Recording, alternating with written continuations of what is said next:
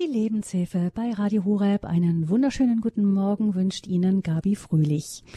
Heute sprechen wir in der Lebenshilfe über das Gebet. Und ich denke, der wunderschöne Gesang eben von meinen Kollegen in Balderschwank hat uns schon gut in die Atmosphäre eintauchen lassen. Wer singt, der betet doppelt, sagt man ja. Aber auch, wenn man immer wieder in einer fantastischen Gebetsstimmung ist, beten ist kein Selbstläufer.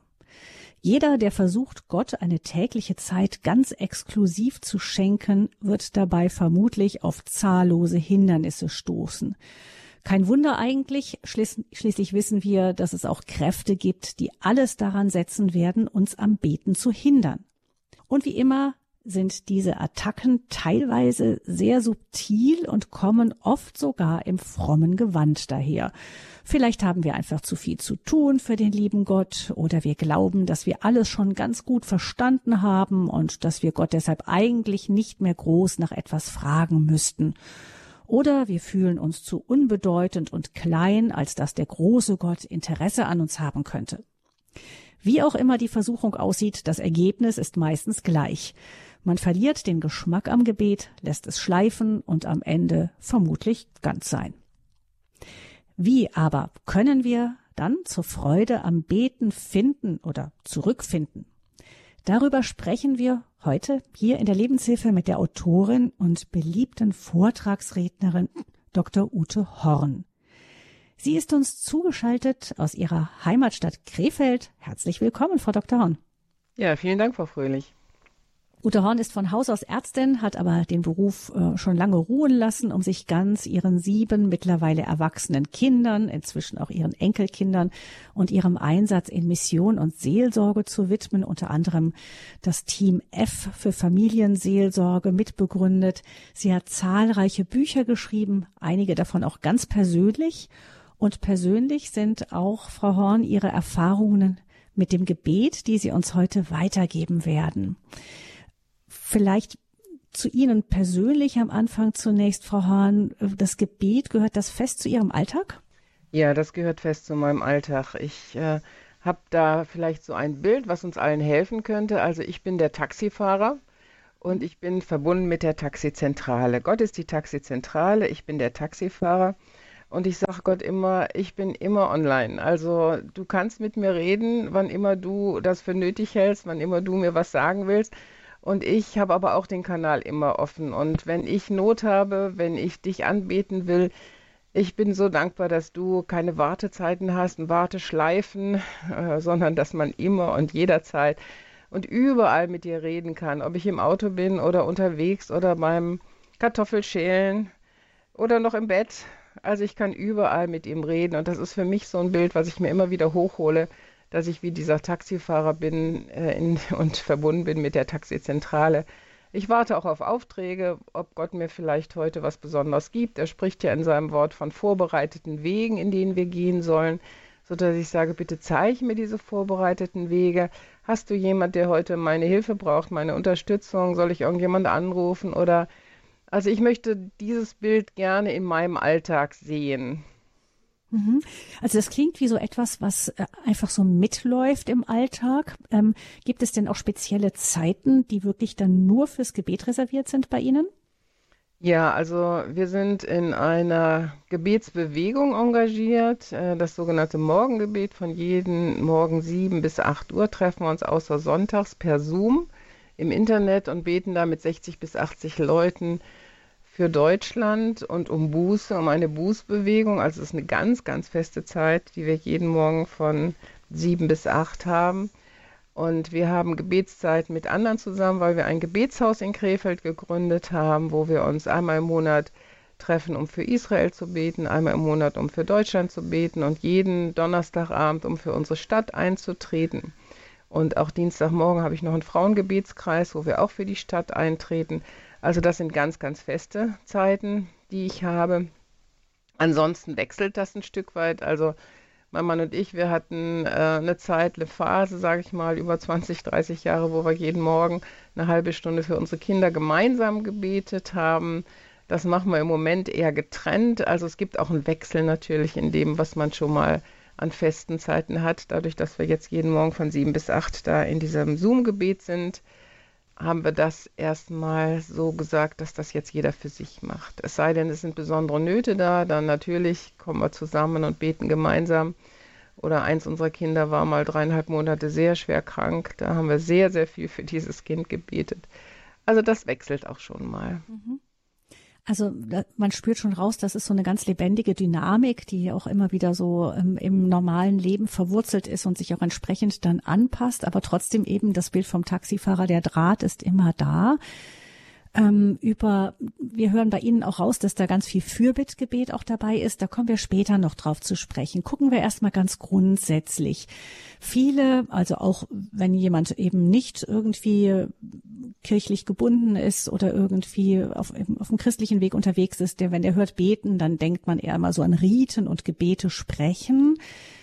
Für Christen geht es, das haben wir eben schon von Ihnen rausgespürt, im Kern um ein Sprechen, um ein ständiges im Kontakt sein mit Gott, das Bild vom Taxifahrer mit der Taxizentrale. Aber oft haben Christen auch, selbst Christen, das Gefühl, dass das vielleicht doch eher ein Monolog ist, was man so macht. Ja, ich denke, das hat ja auch seinen Raum. Also zum Beispiel, was bei uns auch immer dazu gehört, dass ich immer noch ein Tischgebet spreche. Also bevor ich esse, äh, bete ich. Und das ist mir auch ganz wichtig. Das habe ich noch so von meinem Elternhaus mitbekommen. Das ist ja noch die Kriegsgeneration gewesen. Und mein Vater hat gesagt, ja, bitte vergesst das Danken nicht für das Essen, weil wenn einmal mal Hunger gelitten hat, dann weiß man, wie kostbar das ist, dass der Tisch immer gedeckt ist. Und damals bei uns wurde noch vor dem Essen um den Segen gebetet und nach dem Essen wurde gedankt. Und dieses Tischgebet, das habe ich immer beibehalten. Das ist ja auch ein rituelles Gebet, was mir aber sehr kostbar ist. Mittlerweile formuliere ich es auch oft frei. Ich nehme mir auch die Freiheit, wenn wir Gäste haben, zu sagen, für mich gehört das dazu und in unserem Haus wird gebetet. Ich hoffe, das ist für Sie okay. Und erlebe ganz oft, dass die Leute dann, wenn sie nochmal kommen oder wenn wir sogar bei Ihnen eingeladen sind, sagen, Frau das war so schön, wie Sie gebetet haben. Können Sie nicht nochmal beten? Also, dass das auch sehr ansprechend ist. Oder ein Abendgebet haben sich viele auch angewöhnt, ne? den Tag abends nochmal im Gebet ab, äh, abzuschließen. Oder das Vaterunser ist ja auch oft ein rituelles Gebet, was wir jeden Sonntag beten. Und das hat seinen Platz, das hat seinen Raum, das ist auch nicht verkehrt, das ist vollkommen in Ordnung. Und doch ist mir dieser zweite Teil, also beten heißt für mich reden und zuhören, ganz wichtig geworden auch, dass wir nicht nur, sagen wir mal, eine Liste haben, Gott, bitte erledige das so wie Automat, ich werfe oben Groschen rein, unten muss das Ergebnis rauskommen, so nach dem Motto, Gott, ich weiß schon, was du tun musst, Tante Emma braucht das und ich brauche das und du brauchst, äh, und ähm, der Politiker braucht das, dass wir nicht nur Fürbitte tun oder nicht nur unsere Anliegen vor Gott bringen, sondern dass wir dann auch eine Zeit haben zu hören, Gott, hast du da was zu, zu sagen? Ähm, kannst du mir da helfen? Äh, und das ist eine spannende Sache. Ich nenne das jetzt mal hörendes Gebet, dieser zweite Teil. Denn ich habe das in der Bibel gefunden, dass Jesus sagt, meine Schafe hören meine Stimme. Also die sprechen nicht nur, die machen nicht nur Mäh, sondern die hören auch, was der Hirte zu sagen hat. Und ich glaube, da sind wir in unseren Kirchen und Gemeinden oft nicht so gut geschult, dass wir das nicht so gut geübt und gelernt haben. Aber das ist etwas, was man lernen kann. Und das gibt dann natürlich auch ganz viel Freude, weil man empfindet, ja, da ist nicht nur dieser große, unbekannte Gott irgendwo, keine Ahnung wo, ob er hört oder nicht, keine Ahnung. Was er damit macht mit meinen Gebeten, weiß ich auch nicht. Äh, sondern wenn man empfindet, boah, da, da kommt eine Antwort. Und ich bete manchmal, Gott, ich brauche mal wieder einen Liebesbeweis von dir. Ich muss mal wieder spüren, dass du da bist. Kannst du mal auf irgendeins meiner Gebete antworten? Und so, dass ich auch spüre, du bist es und nicht, es ist jetzt ja, vielleicht rede ich mir dann ein, naja, das war jetzt Zufall, sondern wo ich denke, boah, nee, doch, da hat Gott mein Herz gesehen und er hat mir persönlich geantwortet.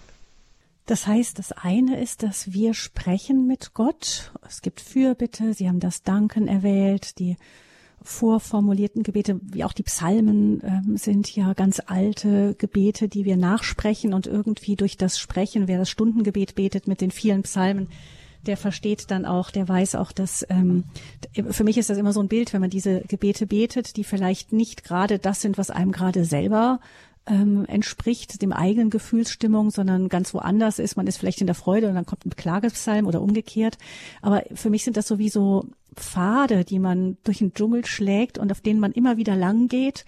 Und ähm, diese Trampelpfade, nicht so für mich sind dieses regelmäßige Psalmengebet ist wie Trampelpfade, die man oft geht. Und wenn dann irgendwann mal Not ist, dann findet man den Weg da auch schnell dahin und wieder zurück. Ja, das ist auf jeden Fall wichtig. Ich denke auch, äh, Gebet ist auch eine Übungssache. Also ich kann mich noch sehr gut erinnern, als ich mein erstes frei formuliertes Gebet gesprochen habe. Ich war krank, es ging mir gar nicht gut. Ich hatte Herzrhythmusstörung und ein Ehepaar kam mich besuchen, hat mir ein paar Blumen gebracht und hat dann gesagt, ja, äh, können wir für dich beten? Und dann habe ich gesagt, ja klar, gerne. Und dann betete erst die Frau für mich und dann der Mann laut. Und dann habe ich gedacht, jetzt bin ich dran und mein Herz schlug bis zum Hals raus. Ich muss jetzt auch irgendwas sagen und ach, das war mir so peinlich und ich habe mich geschämt und ich wusste gar nicht richtig, wie macht man das denn jetzt? Und habe dann nur ganz kurz gesagt, Jesus, ich bitte dich, heile mich. Und äh, aber ich kann mich noch so genau an diese Situation erinnern. Mittlerweile habe ich jetzt äh, über 30, 40 Jahre das eintrainiert und eingeübt. Jetzt fällt mir das überhaupt nicht äh, schwer. Aber ich spüre, wenn Leute anfangen damit, dass denen das genauso geht, dass sie sagen, boah, erstens, ich weiß gar nicht, äh, wie soll ich denn sprechen und äh, ist das denn gut formuliert, was ich sage? Darf man das überhaupt? Ja, ich sage jetzt mal ein banales Beispiel. Darf ich für einen Parkplatz beten? Der große Gott hat doch wohl anderes zu tun, als mir hier einen Parkplatz zu geben. Auch das, diese Unsicherheit, ist das nicht zu klein für Gott, äh, was ich jetzt hier haben will? Oder darf ich um Heilung beten? Und ähm, also da sind so viele Unsicherheiten drin und ich glaube, das ist auch eine Übungssache. Und es ist schön, wenn wir dann Menschen haben, die uns an die Hand nehmen und sagen, hör mal, so habe ich das erlebt und so bin ich in die Freiheit gekommen. Und wenn doch Gott mein Vater im Himmel ist, mein Papa im Himmel, dann versteht er doch auch mein Stammeln. Oder er sagt ja teilweise sogar, ich, äh, ich erhöre dich, bevor du betest. Also Gott kennt mich doch und liebt mich und er wird doch auch mein stammelndes Gebet nicht sagen, nee, Uta, jetzt musst du aber erst nochmal hier in den Rhetorikkurs gehen. Also so können wir ja gar nicht miteinander reden, das geht ja gar nicht. Nein, er wird sich freuen, wenn ich mich mit allem an ihn wende, ob ich ihn danke, ob ich ihn loben für diese wunderbare Schöpfung oder was mir sonst so gerade in den Sinn kommt, dass ein Baby geboren ist oder und ihn anbete, weil er anbetungswürdig ist in jeder Situation oder ob ich eine Fürbitte spreche. Er freut sich über alles, wenn ich Kontakt mit ihm aufnehme. Hm. Was, glaube ich, auch gut ist, ist, dass man auch bestimmte Gebete, wie Sie sagten, auch eben das Vaterunser oder einzelne Psalmen, wenn man die eingeübt hat, manchmal ist man ja wirklich wortlos, dann ist man wie leer oder man ist so, ähm, so vielleicht hat auch so einen großen Schmerz zu verkraften, dass einem gerade die Worte gar nicht kommen, dann ist es schön, wenn man darauf zurückgreifen kann. Gerade im, im katholischen oder auch im orthodoxen Milieu ist zum Beispiel der Rosenkranz ähm, eine, ein ganz wichtiger Punkt gewesen. Ich glaube, die Orthodoxen beten ihn auch, bin ich ganz sicher, aber auf jeden Fall ähm, bei uns, dass man dann eben, das ist wie so, so eine Kette, an der man sich festhalten kann und die eben wieder zu Jesus zurückfindet oder, oder eben die Psalmengebete, nicht? Dass man sowas auch immer wieder einübt, auch dann, weil man dann, so wie Jesus selber ja auch dann in der groß, größten Not in Psalmen gebetet hat. Genau, und selbst Klagelieder, ne? Also ich darf doch auch Gott mein Leid klagen und sagen, ich komme im Moment überhaupt nicht zurecht oder warum hast du das zugelassen oder so. Und ich kann mir Luft machen auch und äh, er kann damit umgehen, er kann das aushalten. Das ist ihm lieber. Er sagt ja, wenn ihr doch heiß oder kalt werdet, aber wenn ihr lau seid, spucke ich euch aus. Also wenn wir mit Gott ringen, und ich bin auch so ein Rebell immer wieder gewesen und sagt, du, ich verstehe das jetzt überhaupt nicht, wieso lässt du das jetzt in meinem Leben zu und so. Und er hält das aus und das ist so wunderbar wenn dann wieder dieser Friede kommt. Und deswegen mache ich wirklich Mut, mit allem zu Gott zu kommen. Nicht zu sagen, nee, das darf ich jetzt ja gar nicht sagen, oder dann ist er sauer, oder dann zieht er sich zurück. Nein, so ist Gott nicht. Also habe ich ihn jedenfalls nicht erlebt. Mhm, das sind die, diese beiden Seiten, eben die alten Gebete, die einen auch ins Beten einschulen, aber auch eben dieses ganz selbstverständliche Sprechen mit Gott. Einfach so, wie man mit jemand anderes sprechen würde, ähm, mit einem guten Vater eben. Was viele aber auch immer wieder sagen, Frau Horn, ist, dass ähm, Gott weiß doch sowieso schon, was ich brauche. Also warum muss ich ihn um einen Parkplatz bitten? Er weiß doch, dass ich einen Parkplatz gerade suche. Ja, also ich äh, habe da so für mich, ich habe ja sieben Kinder großziehen dürfen. Äh, und ich habe da so das Bild, wenn ein Kind mir nicht sagt, was es will, ähm, gebe ich es ihm auch nicht. Aber wenn ein Kind zu mir kommt und sagt, Mama, darf ich ein Stück Schokolade oder ein Riegel Schokolade haben, dann weiß ich, das ist sein Wunsch. Und so verstehe ich das auch mit Gott. In der Bibel steht, ihr habt nicht, weil ihr nicht bittet. Also gut, das Kind kommt zu mir und sagt, ich möchte gerne Schokolade essen. Und dann kann ich auf diese Bitte antworten mit Ja, Nein oder später. Ja, ist eine gute Zeit jetzt, äh, du hast dir ein Stück Schokolade verdient oder ja, komm, wir haben gerade Pause und wir können Kakao trinken und Schokolade essen. Oder ich sage, nein, hör mal, es ist jetzt eine halbe Stunde vor Mittagessen, ich koche hier gerade und das ist nicht gut, wenn du vorher noch Schokolade isst. Oder ich kann sagen, später, ne? Nachher können wir das gerne machen, aber jetzt im Moment nicht. Und so denke ich das mit Gott auch. Ich gebe Gott meine Bitte. Ich sage, das wünsche ich mir von dir. Und dann ist es natürlich in seiner Hand zu sagen, ja, Ute, gute Idee, machen wir zusammen. Oder, nee, das geht jetzt überhaupt nicht. Oder, nee, das nee, passt nicht in den Lebensplan. Oder ja, wenn du, wenn später können wir das machen. Ne? Oder wenn ein Kind sagt, ich möchte gerne, was weiß ich, reiten lernen. Und da werde ich vielleicht einem Zweijährigen sagen, ja, wäre schön, wenn du vielleicht erst acht wirst. Dann, dann kann man dich auf ein Pferd setzen. Jetzt mit zwei alleine reiten lernen ist nicht so eine gute Idee. Später. Und ähm, ja, wir haben doch viele Beispiele in der Bibel, dass er einfach aus dem Alltag uns auch Dinge klar macht. Und so hat mir dieses Beispiel zum Beispiel geholfen bei meinen Kindern, wenn sie kamen und gebeten haben, dass ich dann auch ähm, das auf meine Beziehung zu Gott angewandt habe und ihm das einfach auch deutlich mache. A, muss ich selber mir überlegen, was wünsche ich mir denn überhaupt, was will ich denn? Und dann aber auch es zu formulieren. Und mir hat diese Geschichte vom blinden Bartimäus in der Bibel, die hat mich immer so verwundert. Also Bartimäus schreit aus lauten Kräften, Jesus von Nazareth, hilf mir. Und ich denke, ja, ist ja klar, was dieser Mann will. Der ist blind, der will sehen. Jesus kommt zu ihm und sagt nicht in Jesu Namen, du bist geheilt oder komm, ich lege meine Hand auf deine Augen und du bist gesund, sondern das Erste, was Jesus macht, ist Bartimäus, was soll ich dir tun? Also ich hätte daneben gestellt und gesagt, Jesus, also das ist ja nun wirklich eine Frage, die kannst du dir schenken. Das ist doch eindeutig, was der Mann will. Der will gesund werden. Der will sehen können. Aber Jesus fragt, was willst du, dass ich dir tue? Und das erlebe ich immer wieder, dass Gott möchte, dass wir ihm ganz klar sagen, was wir wollen. Und dazu muss ich mir erstmal selber im Klaren werden, was will ich denn überhaupt? Und das ist, glaube ich, was, was wir Menschen, äh, was uns oft auch gar nicht so schwer, äh, gar nicht so leicht fällt, wirklich genau zu sagen, was möchte ich wirklich. Und wenn wir das nämlich nicht tun, das konkret auszusprechen, geben wir nämlich die Verantwortung ab. Dann sagen, ja Gott, du weißt es ja schon selber, ich habe damit gar nichts zu tun. Aber ich glaube, es ist sehr kostbar, wenn ich Gott auch sage, das wünsche ich mir. Ich wünsche mir das so sehr von dir aber dein Wille geschehe. Also wenn das nicht in dem Plan drin ist, den du für mein Leben hast, dann akzeptiere ich auch einen anderen Weg. Aber ich will dir mein Herz zeigen und sagen, das ist das, was ich brauche, was ich möchte. Ja, vielleicht haben wir manchmal auch Angst, enttäuscht zu werden und fragen deshalb gerade gar nicht erst nach. Aber das ist, ähm, genau, das steht vielleicht auf der Liste noch der Hindernisse, die wir gleich nochmal anschauen. Ein Gebet, das fällt mir noch ein, ist ja eins, wo uns zugesagt wird, dass es immer erhört wird. Ähm, das ist das, wenn wir um den Heiligen Geist bitten. Ja, und das ist überhaupt eine wunderbare Zusammenarbeit mit dem Heiligen Geist. Also ich liebe den Heiligen Geist, ich liebe seine Gaben, ich liebe, liebe es, wenn ich seine Gegenwart spüre. Und er wird so wunderbar beschrieben in der Bibel. Er erinnert mich an alles. Er erinnert mich an alles, was ich jemals in der Bibel gelesen habe, was ich an Predigten gehört habe, zu der Zeit, wenn ich es brauche. Er vertritt mich vor Gott. Er hilft mir beim Beten. Ja, das ist ja auch eine Sache. Also als wir angefangen haben zu sagen, wir möchten wirklich auch weiterkommen im Bereich Buße und sagen, was mache ich denn falsch? Äh, ich möchte Sündenerkenntnis haben. Da hatte ich so in meine Gedanken hinein, ja, ihr könnt noch nicht mal ohne mich Buße tun. Ohne den Heiligen Geist seid ihr blind für eure eigene Sünde und für eure, eure eigene Schuld. Und da habe ich gesagt, ja, Heiliger Geist, ich brauche dich. Und ich glaube, das Gebet, was ich am allerhäufigsten bete, ist, ich bitte dich um deine Weisheit. Um die Gabe der Weisheit bitte ich dich. Das ist so kostbar, so wichtig. Und die Gottesfurcht ist ja am Anfang für die Weisheit. Und äh, also ich muss sagen, ich liebe den Heiligen Geist. Das ist die eine Richtung von uns aus, also einfach ganz ähm, un kompliziert sprechen mit Gott oder uns einüben durch Gebete ins Gebet, beides, alles Mögliche. Es gibt viele Wege da. Wie ist denn die andere Seite? Sie haben gesagt, Gott, es ist so schön zu merken, wenn Gott antwortet. Wie antwortet Gott Ihrer Erfahrung nach? Ja, also ähm, ich habe da vielleicht zwei Beispiele, die ich gerne erzähle. Eins, ich wollte ein Buch schreiben und hatte den Auftrag wieder bekommen und äh, habe das mit meiner Familie und meinem Mann besprochen. Mein Mann sagt, du, ich bin im Moment so voll mit Arbeit, ich kann dich aber nicht unterstützen. Du kannst es gerne schreiben, aber du kannst von mir keine Hilfe erwarten, weil ich habe selber im Moment so viel im Beruf und so.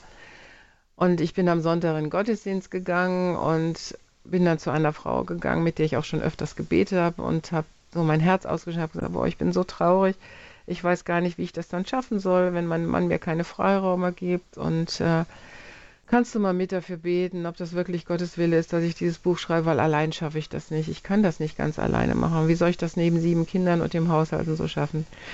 Und dann haben wir uns äh, zusammengesetzt und sie hat auch dafür gebetet, dass Gott da eine Lösung für hat. Und am Ende des Gebetes sagt sie, ich glaube, ich bin gerade meine eigene Gebetserhörung.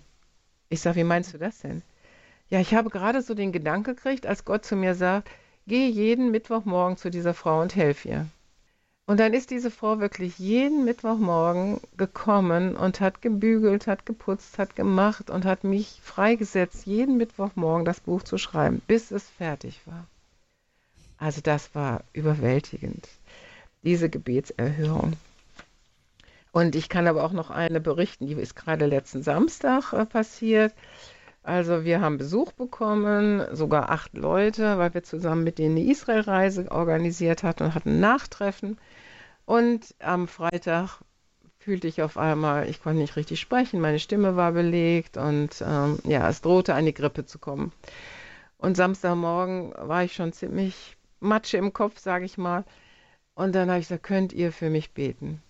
Ja, und dann äh, haben sie sich äh, um mich rumgestellt, ich habe mich in die Mitte gesetzt und sie haben angefangen, um Heilung zu beten, dass Gott mich doch jetzt anrührt und dass er mir die Grippe wegnimmt. Und auf einmal sage ich, ich muss Buße tun. Wie gesagt, nee, du musst Buße tun. Ja, da hatte Gott mir gezeigt, dass ich meinen Körper ablehne.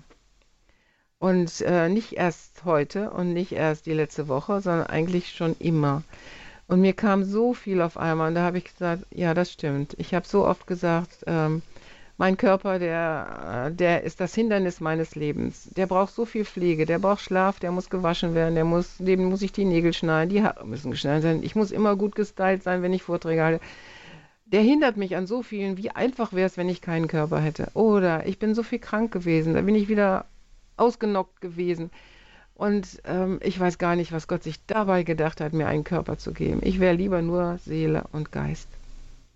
Und in dem Moment kam mir das, und dann habe ich gesagt, Vater Himmel, es tut mir so leid, dass ich so viele Jahre meinen Körper abgelehnt habe. Und ich, heute ist Schluss damit. Ich nehme ihn heute an. Und ich danke dir dafür, dass ich einen Körper habe, dass ich Arme habe, mit denen ich, über, mit denen ich Menschen umarmen kann und Essen zubereiten kann, dass ich Füße habe, mit denen ich laufen kann. Also es war wie eine Offenbarung, die auf einmal in mein Leben kam. Und äh, ich habe gar nicht mehr aufgehört, Buße zu tun. Alle waren total, was ist denn das jetzt gewesen? Und das hat aber ausgelöst, dass andere auch gesagt haben, oh Mann, da triffst du bei mir aber auch einen wunden Punkt. Ich fand das auch schwierig mit meinem Körper und ich mag den eigentlich auch nicht und schon gar nicht, wenn er jetzt älter wird oder wenn ich dicker werde oder das oder jenes. Und es ist wirklich wie ein Schalter, der umgelegt wurde. Und ich wache jetzt morgens auf und ich sage, Jesus, ich danke dir, dass ich eine Lunge habe, wo ich atmen kann. Ich danke dir, dass ich Augen habe, mit denen ich sehen kann. Es hat sich grundlegend was verändert. Es ist gerade letzten Samstag passiert. Gebetserhörung. Das heißt, also wir haben gehört, eine Gebetserhörung dadurch, dass Gott etwas fügt, einfach einen anderen Menschen organisiert, der ähm, eben ihnen zur Seite gestellt wurde und ein anderes war einfach so eine innere Erkenntnis, ein, ein ja. Aufleuchten, eine blitzartige plötzliche Erkenntnis von etwas, was sie schon lange begleitet hat. Mhm. Das sind alles Weisen, wie Gott spricht. Ja. Also, ich mhm. meine, er kann natürlich durch äh, ganz viele Dinge sprechen. Das habe ich auch erlebt, dass ich halt eine Antwort suchte und habe dann das Wort Gottes aufgeschlagen und habe dann gelesen. Äh, und gerade in den Sprüchen findet man ja so viel Weisheit und so viel Wegweisung, wie man sich zu verhalten hat. Oder halt schon alleine dieses äh, Vergebt, damit euch vergeben werden kann ähm, dass das auf einmal aufleuchtet und du merkst, oh Mann, ja, es raubt mir gerade ganz viel Kraft hier, diese Unvergebenheit, in der ich lebe. Und dann lese ich in der Bibel vergebt und dann spricht mich das an und ich denke, Gott, redest du gerade zu mir? Dir gefällt das nicht, ne? Dass ich immer noch sauer bin auf die Person. Nee, gefällt ihm nicht. Also, und dann kann ich diese Wege langsam gehen. Also, die Bibel ist da ein riesiger Schatz. Oder auch die Predigt, ne? Wenn ich dann sonntags da sitze und denke, der predigt nur für mich, das kann doch nicht wahr sein. Der hat doch keine Ahnung. Wieso sagt er denn das jetzt gerade alles? Oder, oder auch ein Liedtext oder ja, eine Begebenheit, dass jemand äh, auf einmal was erzählt und ich denke, mm ja, das könnte auch Reden Gottes sein. Also dafür sensibel zu sein, dass Gott so viele Möglichkeiten hat, auch mit mir Kontakt aufzunehmen. Ja, oder halt, was weiß ich, viele erleben Gott ja auch wirklich in seiner Schöpfung, in diesem Überfluss, den er da geschaffen hat, wenn man spazieren geht, sich die verschiedenen Blumen ansieht, die Schmetterlinge, die, die vielen Früchte, die im Moment wachsen. Ich kann mich natürlich ärgern, ja, wir haben vier Apfelbäume und die, die werfen Äpfel ohne Ende ab. Und äh, ich denke, Gott, ich bin überfordert mit dieser Fülle. Du, du überschüttest mich jetzt. Aber ich kann auch sagen, danke, dass ich Apfelmus machen kann. Danke, dass ich Apfelkuchen backen kann. Danke, dass ich verschenken kann.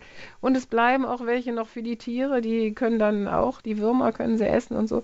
Also es ist immer oft auch eine Einstellungssache. Äh, ne, wie Gott zu mir redet und äh, ob ich das dann aufnehme. Und ich glaube, diese Freude am Herrn, dass die unsere Stärke ist, das gelingt, glaube ich, auch im Gebet, wenn wir dieses Gegenüber vor Augen haben.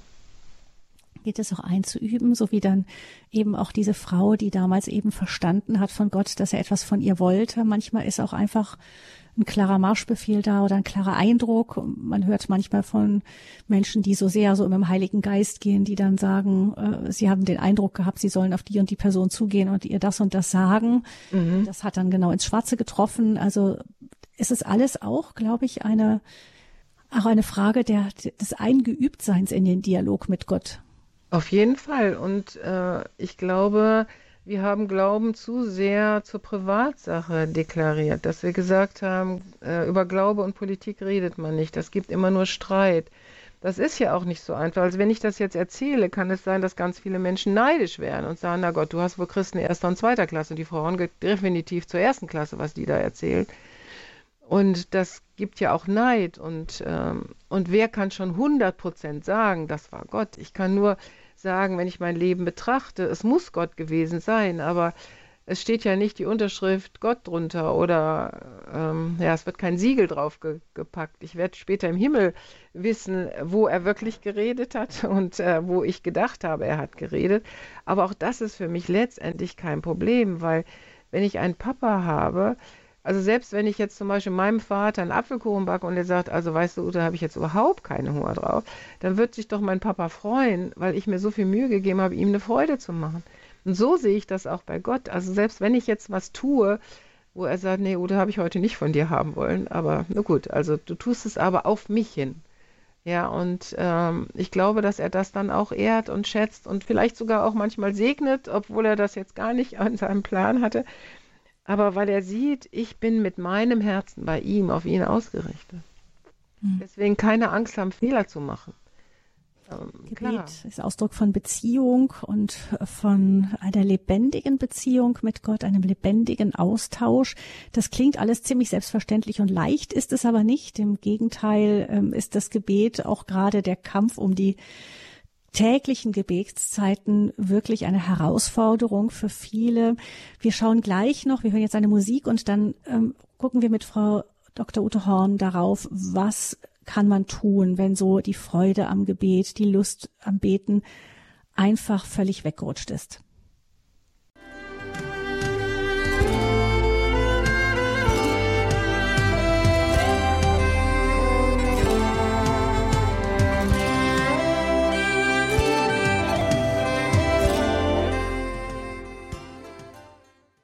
Wie bekomme ich Freude am Beten? Das ist unser Thema heute in der Lebenshilfe hier bei Radio Horeb. In der Lebenshilfe mit Frau Dr. Ute Horn. Sie ist Autorin und Seelsorgerin. Mein Name ist Gabi Fröhlich.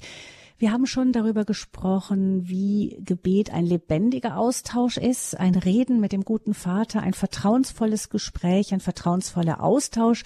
Und äh, das Bild von Frau Horn ist mir noch hängen geblieben. Ähm, sie sagte, sie ist unterwegs wie ein Taxifahrer, der einfach den ganzen Tag über ähm, im Alltag mit der Taxizentrale verbunden ist, schaut, ob gibt's neue Aufträge, auch Nachfragen stellen kann und so weiter. Jetzt kommen wir zu den Hindernissen. Was hindert uns oft am Beten? Denn äh, viele werden erfahren haben, dass das Gebet ein regelrechter Kampfplatz sein kann, vor allem der Kampf um das Gebet. Irgendwie hat man das Gefühl, sobald man sich aufs äh, Beten äh, zubewegt, dann kommen tausend Sachen dazwischen. Schauen wir einmal auf die Hindernisse, Frau Horn. Ähm, wie können wir wieder hineinfinden, wenn wir äh, in diesem Kampf um das Gebet ständig unterliegen sind? Ja, also das erste Hindernis ist natürlich Mangel an Zeit, ne? Dass ich immer denke, ich habe so viel zu tun, das geht überhaupt nicht. Oder, äh, nee, morgens, also das geht auch nicht, abends geht auch nicht, abends bin ich zu müde, morgens bin ich noch nicht richtig wach. Und dann auch noch dieser Wahnsinnsanspruch in der Bibel, bete ohne Unterlass, also eigentlich ständig immer. Dann ist ja die Frage, wann habe ich denn genug gebetet und hört das denn nie auf? Dann habe ich schlechtes Gewissen und wenn ich ein schlechtes Gewissen habe, dann fange ich auch nicht wieder an zu beten. Dann sage ich, naja, heute habe ich es nicht geschafft, dann mache ich es morgen auch nicht. Und von daher glaube ich, ist es ganz wichtig, dass wir realistisch auch damit umgehen.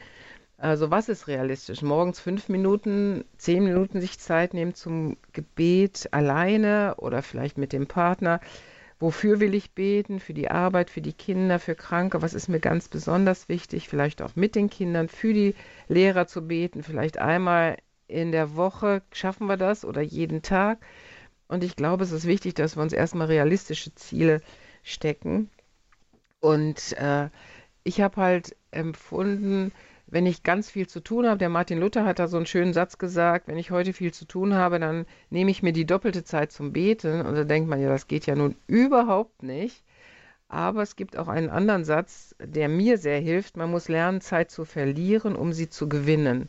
Das ist ein Satz aus der Kindererziehung. Das ist ein Satz, wenn man ein gutes Fundament an Liebe und Geborgenheit mit Kindern aufbaut, und da ganz viel Zeit investiert, dann hat man es später auch, wenn die, äh, wenn die in die Pubertät kommt, leichter. Also man muss lernen, Zeit zu verlieren, damit man sie später gewinnt.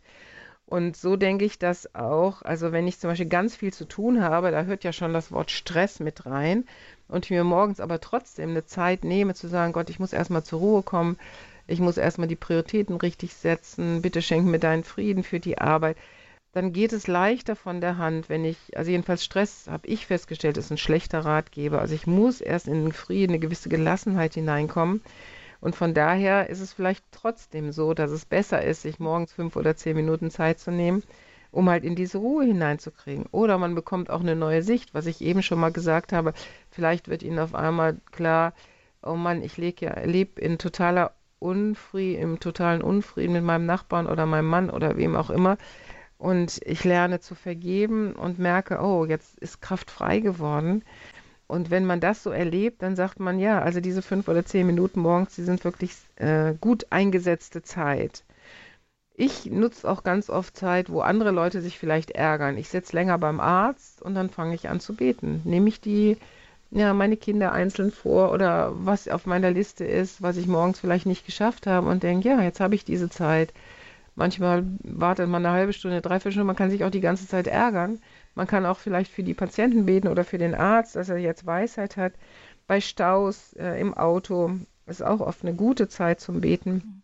Oder nachts, wenn man nicht schlafen kann. Viele Leute ärgern sich, wälzen sich von einer auf die andere Seite, stehen dann auf. Und ich habe festgestellt, wenn ich nachts nicht schlafen kann, dass ich sage, Jesus, hast du irgendjemand, für den ich beten soll? Oder möchtest du mir was sagen, was ich tagsüber nicht höre? Und ich horche erstmal hinein und äh, eine Sache, die ich wirklich, ähm, ja, die sehr krass war, ist, dass ich nachts für meinen erstgeborenen Sohn sehr stark beten musste, auf einmal an ihn denken musste, habe um Schutz, um Bewahrung gebeten, konnte gar nicht mehr aufhören. Er war in Amerika zu dem Zeitpunkt, ähm, hatte da ein Schuljahr gemacht. Und drei Tage später, ich konnte ihn die ganze Zeit nicht erreichen, haben wir festgestellt, dass genau zu dieser Uhrzeit er einen Autounfall hatte mit vier jungen Leuten. Der Reifen war geplatzt.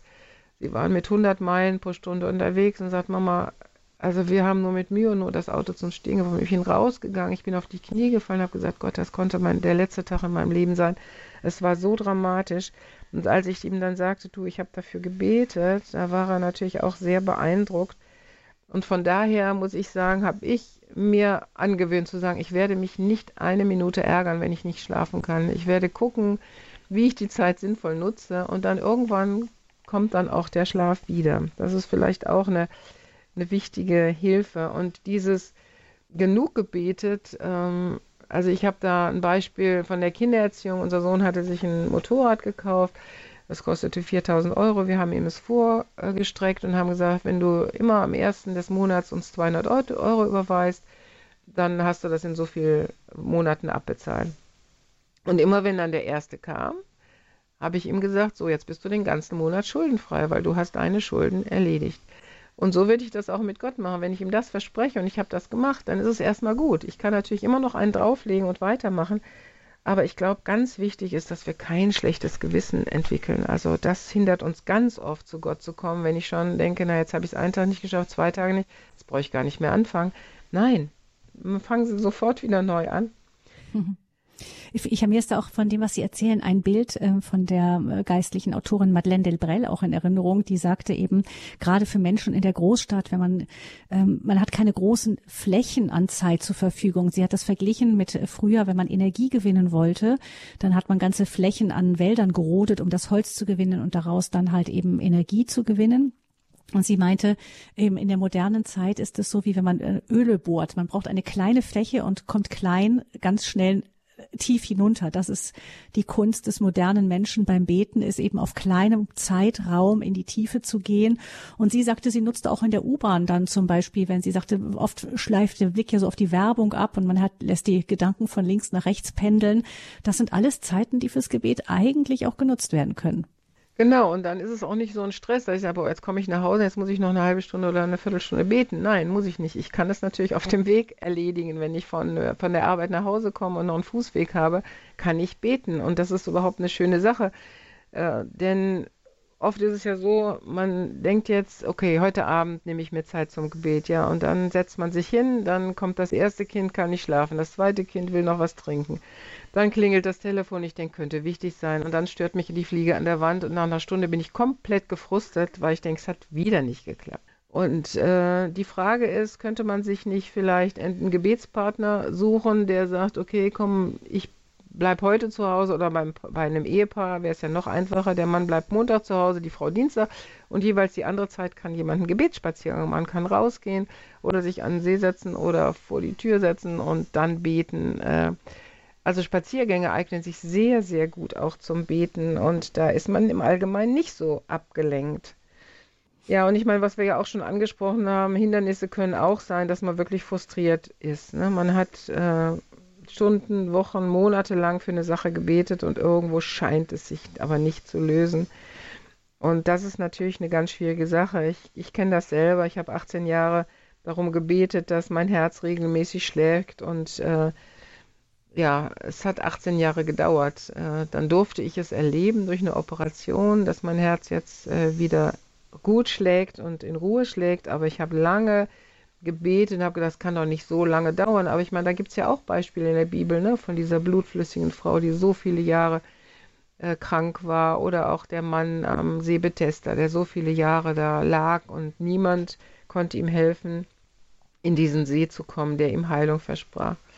Und ich meine, natürlich, jeder von uns kennt auch äh, die Frustration, wenn man mehrere Jahre für einen Kranken gebetet hat und der dann doch gestorben ist. Oder bei mir im Mutterleib, wenn dann doch Kinder fehlgeboren wurden, obwohl ich so intensiv geglaubt und gebetet habe. Auch das ist Realität und es darf uns nur nicht so frustrieren, dass wir sagen, ja, Gebet hilft eben nicht, sondern dann die Frage, Gott, also wenn du jetzt schon diesen Weg mit mir gehst, dann geh aber auch mit mir durch und dann tröste mich und dann, wenn es möglich ist, zeig mir vielleicht auch den, ja, den Nutzen daraus oder was ich dadurch lernen kann. Und ich muss sagen, auch bei diesen frustranen Gebeten, das, was ich gemerkt habe, dass ich seine Hand nicht loslassen will und dass ich mich dazu entschieden habe, egal wie es ausgeht, ich glaube, in der Ewigkeit werden wir es alles anders beurteilen und ich vertraue dir einfach, dass du auch in diesem Leid einen Sinn hast. Also mir hat mal jemand gesagt, Glauben ist nicht die Hoffnung, dass alles gut ausgeht, sondern ist, der, ist die Hoffnung, dass alles Sinn macht, egal wie es aussieht und ausgeht. Und das ist so das meine auch, dass ich sage, okay, diese fünf Kinder, die ich fehlgeboren habe, die sind im Himmel bei Gott. Ich werde sie irgendwann kennenlernen und äh, ich weiß nicht, warum sie sterben mussten. Ähm, ich kann nur sehen, ich kann viele Menschen dadurch trösten, weil die Leute mir glauben, wenn ich da durchgegangen bin und kann jetzt wieder senkrecht stehen und kann auch wieder lachen, dass sie das auch können. Also Gott sagt ja in seinem Wort, du kannst nur mit dem Trost trösten, äh, mit dem du getröstet worden bist. Und das durfte ich in vielen meinen schwierigen Situationen, in meinen Krisen oder wo ich dachte, Gott hört gar nichts, durfte ich das erleben und erfahren. Das heißt, es ist auch eine Entschiedenheit dabei, wirklich sich zu entscheiden, an Gott festzuhalten, komme, was da wolle. Ähm, aber trotzdem auch immer wieder die Erfahrung zu machen, wenn Gott wirklich will, dann kann er wirklich Unglaubliches fügen, dann erhört er Gebete auf die erstaunlichste Weise manchmal. Das ist ja für uns auch immer wieder so der Haltefixpunkt, der uns sagt, ja, ähm, Gott ist da und er hört uns. Es ist nicht so, dass er, ähm, wie dann auch manche reflexartig sagen, na ja, er hat sich entschieden, nicht mehr einzugreifen und so, wie man dann versucht, eben die Nichterhörung auch noch mit zu erklären. Aber ähm, für Christen, die in einem lebendigen Austausch sind, sie erfahren eben, er kann, er tut auch immer wieder, aber eben nicht immer das, was wir wollen. Das ist ähm, auch eine Gebetserfahrung. Ähm, ich würde gerne gleich noch mit Ihnen auf das Fürbittgebet schauen, Frau Horn, aber ich möchte doch zunächst noch unsere Hörerinnen und Hörer schon einladen, sich mit an dieser Sendung zum Thema Wie finde ich Freude am Beten einzuschalten. Sie können gerne Frau Horn fragen, wenn Sie gerade in einer Not sind und nicht wissen, wie, wie komme ich, wie finde ich ins Gebet hinein, wie finde ich Freude am Beten. Oder Sie erzählen uns, wie Sie selber aus so einer Phase wieder herausgefunden haben, was Ihnen geholfen hat.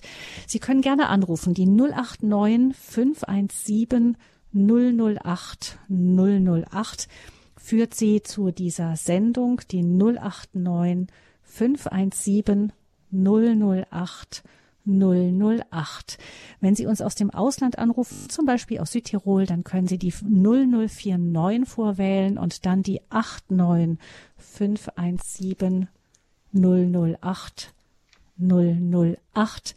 Unter der Nummer können Sie dann auch direkt mit Frau Horn sprechen. Frau Horn, jetzt kommen wir noch zu dem Fürbittgebet. Wir haben eben von Ihnen schon gehört, dass Sie wirklich ganz viel Zeit auch einplanen als Fürbitte fürs Land, für die Politiker, für Umkehr und Buße in unserem Land, für Israel. Ähm, welche Rolle spielt das Fürbittgebet für Sie? Also ich werde halt im Wort Gottes aufgefordert, vor allen Dingen betet für die Regierung, die Könige, die die, die Verantwortung in unserem Land haben. Und das, was mich komplett daran ermutigt und begeistert, ist, dass Gott sagt, warum wir das tun sollen. Da ist eine Verheißung dran geknüpft, damit wir im Frieden leben können. Also wenn ich Frieden in unserem Land haben möchte, wenn ich Frieden in Europa haben möchte, dann ist mein Auftrag, das, was ich dazu beitragen kann, ich kleine Ute Horn, eine Person, dass ich für unsere Politiker einstehe, dass ich sie nicht beschimpfe und mich nicht in die Kneipe setze und sage, ja, die machen alles falsch. Oder ähm, ja, diese Politikverdrossenheit, die ich ja auch kenne, der, der Raum gebe, sondern dass ich sage, ich gehe ins Gebet, ich bitte für unseren Bundeskanzler, ich bitte für unseren Wirtschaftsminister, dass sie Weisheit haben, dass sie richtige Entscheidungen treffen, dass sie mit den richtigen Leuten zusammenkommen, dass sie gute Ratgeber haben, dass sie selber eine Beziehung zu Gott aufbauen können.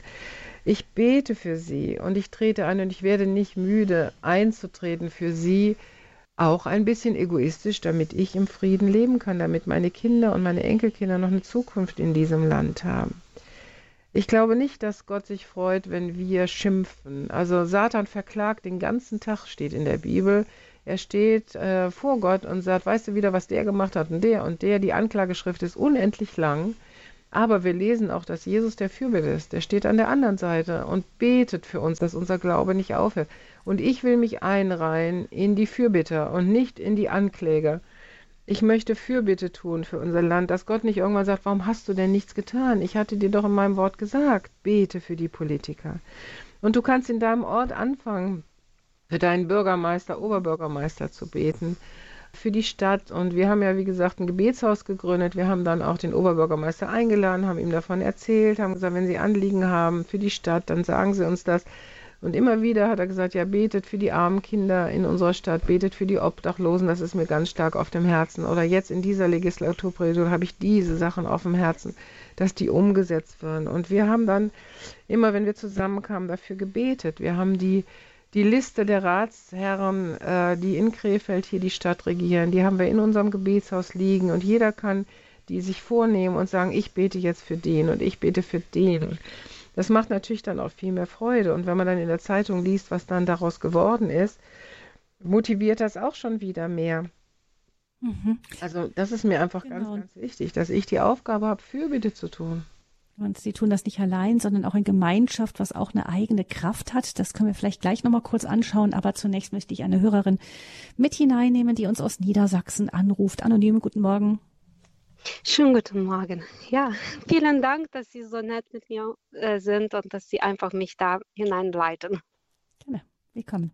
Sie haben ja, eine Frage? Danke schön. Mhm. Ich habe, nein, ich habe nicht die Frage. Ich wollte einfach kurz mich bedanken für tolle, tolle Anregungen und ich wollte Ihnen meinen roten Faden kurz erzählen, ähm, wozu Sie jetzt einen Beitrag geleistet haben. Und ich bin Ihnen so dankbar dafür, dass ich einfach meinen roten Faden weiter fortsetzen kann, was Gott und das Beten angeht. Und zwar, ich habe einen ganz tollen ähm, Podcast gehört und mich hat das sehr bewegt. Ähm, einfach nur zu hören, dass wir heutzutage unsere Gebete mit so viele Emotionen verknüpfen. Und eigentlich Gott ist nicht nur die Emotion, Gott ist auch Verstand. Und, ähm, und unser Verstand ist unser zusammengesetzte Gedanken, die wir in eine Bitte oder in ein Gebet hineinfädeln. Und das ist ähm, also mir wurde gesagt auch, dass das Menschen sich davor so, so schnell ähm, oder heutzutage mittlerweile vom Gott abwandern, weil sie nämlich erwarten eine Emotion, die mit dem Gott verbunden wird. Aber wir brauchen auch unseren Verstand. Und das war für mich wirklich eine ganz tolle Anregung. Und die zweite Anregung, die für mich wirklich ganz entscheidend war, war die Worte von unserem Papst Franziskus, was er zu den Jugendlichen in, äh, in Portugal im Sommer gesagt hat. Und zwar, dass, ähm, dass äh, der Jesus kam zu den Fischern an dem See und die Fischer waren, saßen da traurig und die ähm, ohne gefangenen Fisch.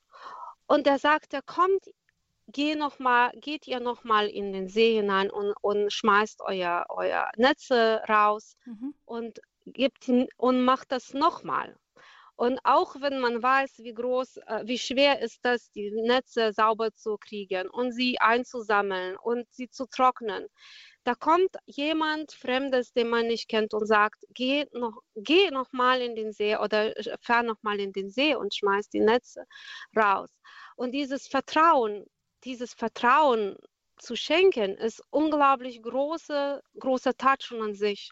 Und, dem und der Franziskus hat gesagt, wir sollten vielleicht nochmal uns, auch wenn wir irgendwo auch enttäuscht sind oder wir haben das Gefühl, unsere Gebete werden nicht erhört, wir sollten wie die, wie die Jungen vom, vom Jesus, wir sollten nochmal ihm zuhören und nochmal uns versuchen, ähm, einfach also, jeden mhm, Tag aufs nicht Neue aufgeben, ne? Netze, mhm. genau, nicht aufgeben. Ja, und das nicht ist wirklich. Ja.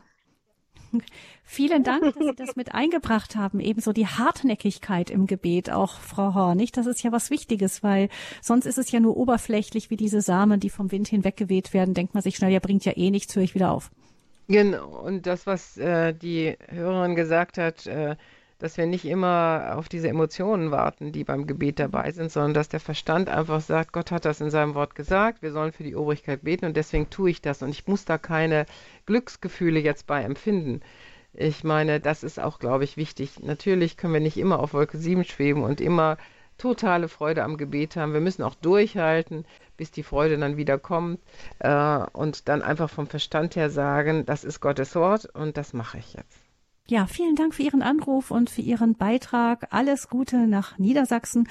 Und jetzt meldet sich aus Bochum das Ehepaar Küssner. Jetzt bin ich gespannt. Ich habe wirklich viele Jahre schon Sendungen bei Radio Horeb mit Hörern, aber ein Ehepaar, das als Ehepaar anrief, hatte ich noch nicht. Grüß Sie.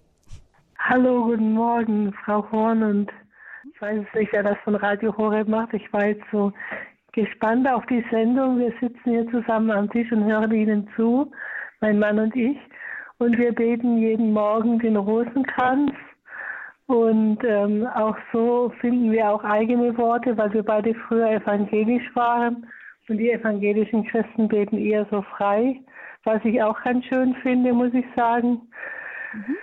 Und ähm, ja, wir beten auch Christen, die frei beten. Ja. In der charismatischen Erneuerung beten wir auch ganz viel frei, zum Beispiel, oder überhaupt ah, eigentlich sollte es ja, ja jeder, ne? Ja, das gibt es bei uns hier in Bochum nicht, die charismatische Erneuerung. Mhm. Auf jeden Fall beten wir auch jeden Morgen für das Radio Horeb, für den Pfarrer Kocher, für die Mitarbeiter und für die Hörer und auch in den anderen Ländern, wo das ausgestrahlt wird, das Radio Maria. Und ähm, Vielen Dank.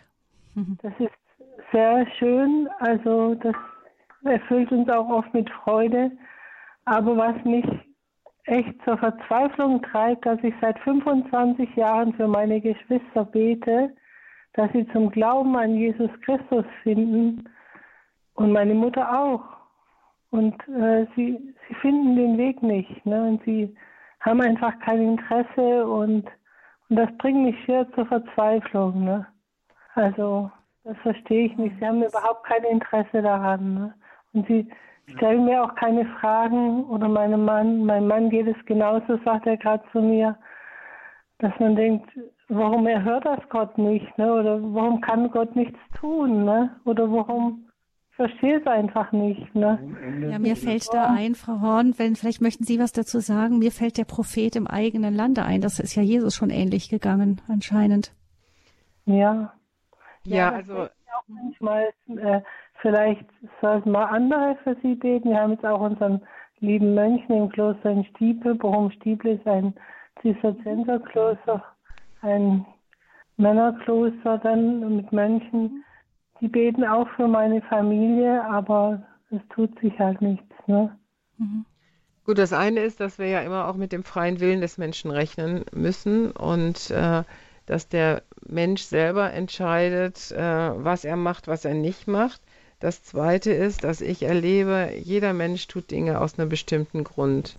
Und wahrscheinlich ist da auch irgendwas schiefgelaufen, dass man verletzt worden ist und sich deswegen abwendet. Zumindest ist das meine Erfahrung als Seelsorgerin, dass wenn man sich der Kirche abwendet oder äh, den Menschen, die äh, einen festen Stand im Glauben haben, dann hat das irgendwo auch seine, seine Erklärung, seine Verletzung. Und das kann manchmal nur ein Satz gewesen sein. Das ist meine Erfahrung. Und der Mensch macht dann zu und will nichts mehr hören.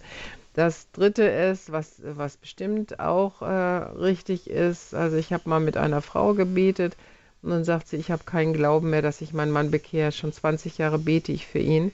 Und mein Sohn hatte gerade einen ganz massiven äh, Schub von seinem endogenen Ekzem und ich habe vier Wochen gebetet und es tat sich nichts. Und ich sage, ich habe auch keinen Glauben mehr, dass Gott hier bei meinem Kind irgendwas tut. Und dann haben wir gesagt, was hältst du davon, wenn wir einen Gebetstausch machen? Du betest für mein Kind und ich bete für deinen Mann. Weil es kann auch sein, dass wir gar nicht äh, mehr mit Glauben beten. Wir beten ohne Glauben und dann ist es auch schwierig für Gott äh, Dinge zu tun, wenn wir ohne Glauben beten. Ähm, denn in der Bibel steht äh, zum einen, ein ärztliches Gebet vermag viel und äh, natürlich ein Gebet aus Glauben vermag viel. Also das hat uns mal geholfen, dann wieder mit Feuer dafür. Ich habe mit Feuer für den Mann gebetet, sie hat mit Feuer für mein Kind gebetet. Und das äh, dritte oder vierte würde ich sagen, es ist noch nicht der Ende, Tag, Abend da. Also ich habe auch für eine Person ein Leben lang gebetet und durfte auf dem Sterbebett erleben, dass diese Person sich dann doch bekehrt hat und sogar in meinen Armen ein Sündenbekenntnis abgelegt hat. Und ich habe wirklich ein Leben lang gebetet, gefastet für diese Person. Das war mir ganz, ganz wichtig. Und Gott hat immer noch seine Möglichkeit, ähm, diesem Menschen zu begegnen in einer Not oder wenn auch dann vielleicht auf dem Sterbebett. Ich meine, ich habe mal einen Sohn erlebt, der hat die ganze Zeit für seinen Vater gebetet, seitdem also er auf der Welt war. So äh, und der Vater hat sich auch auf dem Sterbebett be äh, bekehrt und dann hat der Sohn gesagt, das ist unfair, das ist unfair, der hat immer gemacht, was er wollte und jetzt sagt er, ich will auch dabei sein, ist dabei. Da müssen wir dann auch wieder aufpassen, dass wir da nicht äh, ja, in falsche ja, Anklagen. Ich bin dann so froh. Mir ging es nämlich bei meiner, das stimmt, bei meiner verstorbenen Schwester so, die ist mit 53 gestorben. Mhm. Wir haben ganz besondere Erlebnisse und Träume gehabt, dass sie im Himmel bei Jesus und bei Maria ankommt und aufgenommen wird in den Himmel und so. Also das mhm. war so ganz, ganz eindrücklich, ne? Und das haben wir beide haben Schauungen gehabt. Und wir waren uns sicher, dass sie jetzt im Himmel ist, ne? Ja. obwohl sie mit Gott nie was zu tun haben wollte. Ne? Ja, also Gott ist da größer und er antwortet auch auf ihre Gebete. Gebetet, gebeten, dass ich für sie bete. Eben als ich morgens meine stille Zeit gemacht habe, hat mhm. sie mich angesprochen. Mhm. Also halten Sie durch und Sie werden die Früchte tragen. Ich, ich ströste mich manchmal auch, es gab ja dieses Buch früher vor langer Zeit mal nicht ohne meine Tochter. Da ging es um eine Frau, die eben aus einem muslimischen Kontext äh, mit ihrer Tochter irgendwie wieder ausgerückt ist, weil sie die eben, sie hätte ohne sie reisen müssen und sie hat es irgendwie geschafft, über viele Wege ihre Tochter dann gegen alle Hindernisse mitzunehmen. Ein bisschen ist es für mich manchmal so, dass manche Beter dann sagen, also nicht ohne meinen Vater, nicht ohne meine Mutter, ich komme da oben an, aber nicht ohne die. Mhm. Und Gott damit so lange in den Ohren liegen, dass man sagt, ich, ich bin hier nicht allein zu haben, ich brauche die und die für meine himmlische Glückseligkeit an meiner Seite. Also dass man da auch mit diesem, mit diesem Drängen vielleicht auch mit dieser Insistenz sagt, ich, ich liebe und, und nehme dadurch, ziehe dadurch auch die mit, die mir wichtig sind. Dass man das nicht aus dem Blick verliert, wie sehr auch wir vielleicht gerade in diesem Punkt vielleicht sogar auch Einfluss haben. Ja, und noch eine dritte oder noch eine letzte Sache vielleicht dazu. Also für diese Person, für die ich so viel gebetet habe, da habe ich gesagt, Gott, wie kann ich die denn bekehren? Und ich hatte den Eindruck, er sagt zu mir, liebe sie einfach. Mhm. Und ich habe dann wirklich angefangen, nichts mehr zu sagen, sondern nur zu lieben. Also zu gucken, wo kann ich helfen, wo kann ich unterstützen. Ich habe nichts mehr über Gott gesagt. Und diese Person ist dann, wie gesagt, am Ende doch in meinen Armen gestorben und hat ihr Leben Jesus noch gegeben. Ja, vielleicht noch ein Punkt. Ich danke Ihnen, Frau Küssner, und auch Ihrem Mann ähm, für Ihren Beitrag, der viele wahrscheinlich beschäftigt. Das ist eine Frage, das hören wir immer wieder. Das beschäftigt viele unserer Hörerinnen und Hörer.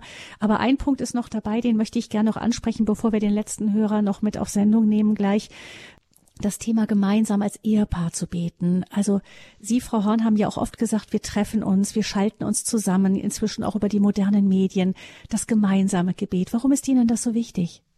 Ja, weil ich sehe in der Bibel drei Sachen, die durch gemeinsames Gebet passiert. Das eine ist, Gebetserhörungen werden freigesetzt. Und Jesus hat das versprochen, dass er dann mitten dabei ist. Ne? Wenn zwei unter euch eins werden auf Erden, worum sie bitten, so soll es ihnen widerfahren. Also das hat er uns versprochen und dass er dabei ist, wenn zwei oder drei zusammen in seinem Namen beten. Und von daher, ähm, auch wenn das vielleicht noch auf sich warten lässt, die Gebetserhörung, aber er verspricht es, dass das Gebet erhört wird. Und das Gebet in Einheit mit mehreren, das setzt Kraft frei. Im Alten Testament steht, einer wird tausend verjagen und zwei sogar zehntausend. Da ist also eine Verzehnfachung drin. Oder auch, wenn man an den Kampf mit den Amalekitern denkt, wo Mose oben auf dem Berg gebetet hat, die Arme gehoben hat, unten Josua dann gesiegt hat, sobald er die Arme niedergelassen hat und nicht mehr halten konnte, weil sie müde waren, hat Josa verloren. Und dann kamen ja Aaron und Hur und haben die, äh, die Hände mitgehoben. Mhm. Und ich habe das mal so empfunden, dass ich auf einer Konferenz war, wo eigentlich nur mein Mann sein sollte von Christen im Gesundheitswesen. Und er hat da schon lange eine Gebetsgruppe geleitet bei uns. Und ich habe immer gedacht, schön, dass ich einen Montagabend frei habe. Und dann wurden wir aber gebeten, doch auch die Partner, dass die dazukommen.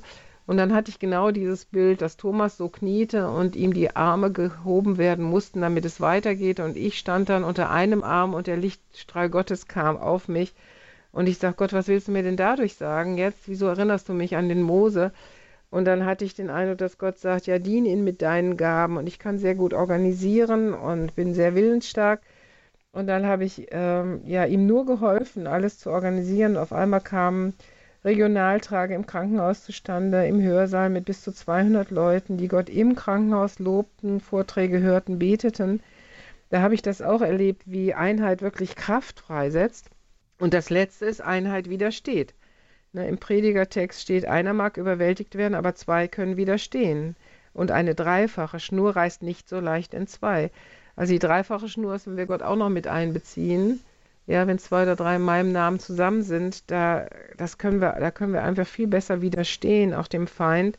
Und auch das habe ich mal sehr praktisch erlebt, dass eins unserer Kinder Fieberkrämpfe bekam und äh, ich habe dann alleine um Heilung gebeten, dass das Fieber weicht, so wie äh, wir das ja sehen. Jesus nahm die Hand von der Schwiegermutter und das Fieber wich und so habe ich das gedacht, so kann das doch heute auch noch sein, aber es passierte nichts. Dann habe ich gesagt, mein Mann Thomas, komm bitte, bete mit, lass uns zu zweit für dieses Kind beten.